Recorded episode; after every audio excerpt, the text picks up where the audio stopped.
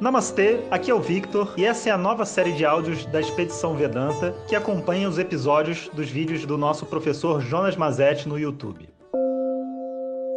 Om Shri Guru Om. Bom dia pessoal. Então Nosso segundo dia aqui de propósito da vida. E esse vídeo realmente ele tem assim um Uma delicadeza né uma profundidade simples, né? Isso que eu acho que é bacana quando a gente consegue atingir uma profundidade com simplicidade, né?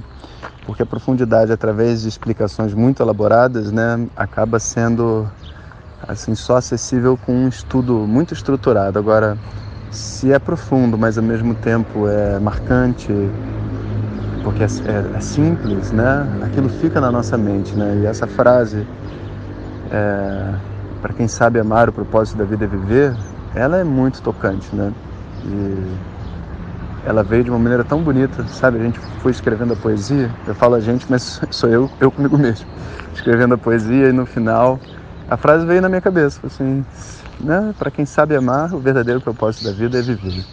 E essa é uma mensagem muito importante porque é, tem uma coisa escondida por detrás dela, né? Eu não vou ficar, achei que eu não vou ficar fazendo enigma em todos os episódios, porque isso é ridículo, né? Ficar todo mundo lá tentando ver. Mas eu vou explicar para vocês isso, que eu acho que é uma coisa bacana.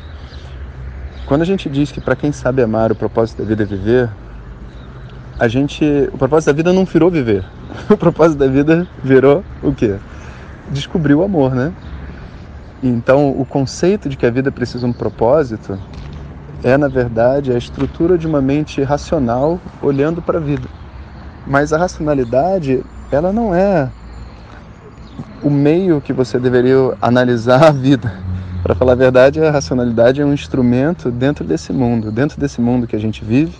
Foi dado para nós o intelecto para que a gente possa executar coisas aqui dentro. Né? Então, você analisa os padrões, a natureza, as ordens psicológicas, você analisa tudo e a partir dessas análises a gente pode, vamos dizer assim, tirar maior proveito da natureza, dos nossos meios através dessa lógica. Mas você não pode usar a lógica para analisar o propósito da vida, né, a vida como um todo, porque a lógica é um fruto da vida, é um fruto desse mundo. Ela não vem antes do mundo. É como se fosse assim, você não pode, pela lógica, querer analisar por que, que Van Gogh pintou o quadro dele de azul, sabe? Vai ser uma lógica muito pobre, muito, sabe, reducionista numa perspectiva de uma pessoa que nasceu hoje, analisando o que, que aquele cara fez, como que ele era. É tudo hipóteses, nada, nada concreto. Van Gogh pintou o quadro de azul e essa decisão e todas as outras que ele fez nos quadros dele não partiram da lógica, partiram de uma espontaneidade, né? de uma realidade que ele tinha, da mente dele, da criança dele. É muito maior do que a lógica. A, a lua é branca, o céu é azul. Você não vai analisar isso pela lógica.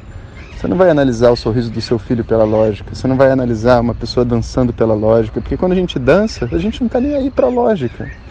É simplesmente uma expressão do nosso ser. E esse universo como um todo, a gente pode dizer que é uma expressão de Deus. E a lógica é uma das coisas que existem aqui dentro.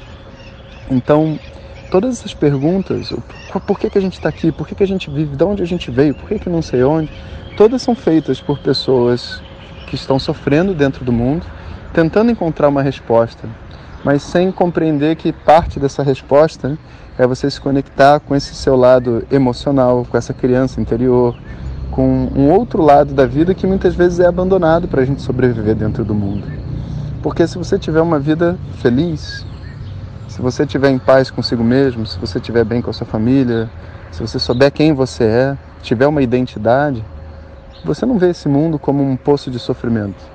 Você vê esse mundo objetivamente, com os problemas que ele tem, com a, a vamos dizer assim, a finitude da vida, né? A vida não dura para sempre. Então, eu lido objetivamente com as coisas, aguento outras, encaro outros obstáculos e a vida segue e você tem assim uma estrada aberta para um desenvolvimento espiritual.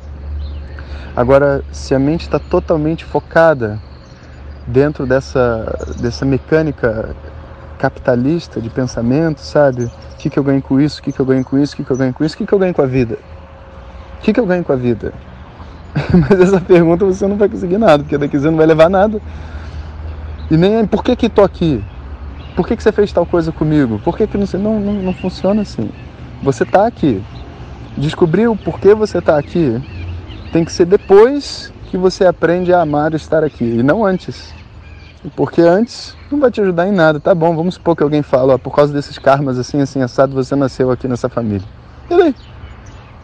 Você continua com os mesmos problemas de sempre, infeliz, vivendo uma vida difícil. Né? Então, antes da gente descobrir os porquês, a gente tem que saber executar muito bem o como, porque não depende do porquê. E essa poesia leva a nossa mente a essa, essa mudança cognitiva, sabe? De sair de uma obsessão e de uma linha de raciocínio que na verdade é essa linha que a gente tem naturalmente, né? De querer controlar o mundo, as pessoas, analisar tudo e passar a entrar num, num modo mais contemplativo, de contato interno, de uma, uma busca pessoal dentro dessa história. Então, essa é vamos dizer assim, o coração dessa poesia, né, do propósito da vida. E eu acho que a gente pode falar também, uma vez que a gente entendeu o como, né, essa coisa do, do contato com o amor, eu acho que também seria muito bacana se a gente pudesse compreender qual que é o propósito da espiritualidade, a conexão da espiritualidade, uma vez que você sabe se amar, né? Qual que é essa conexão? Então esse áudio eu gravo para vocês amanhã. Um bom dia para vocês. Om Shanti Shanti Shanti. Muito obrigado por ter escutado. Assista os vídeos da expedição no canal do YouTube Jonas Mazetti, coloque seus comentários e compartilhe com os amigos. Muito obrigado. Om Tat Sat.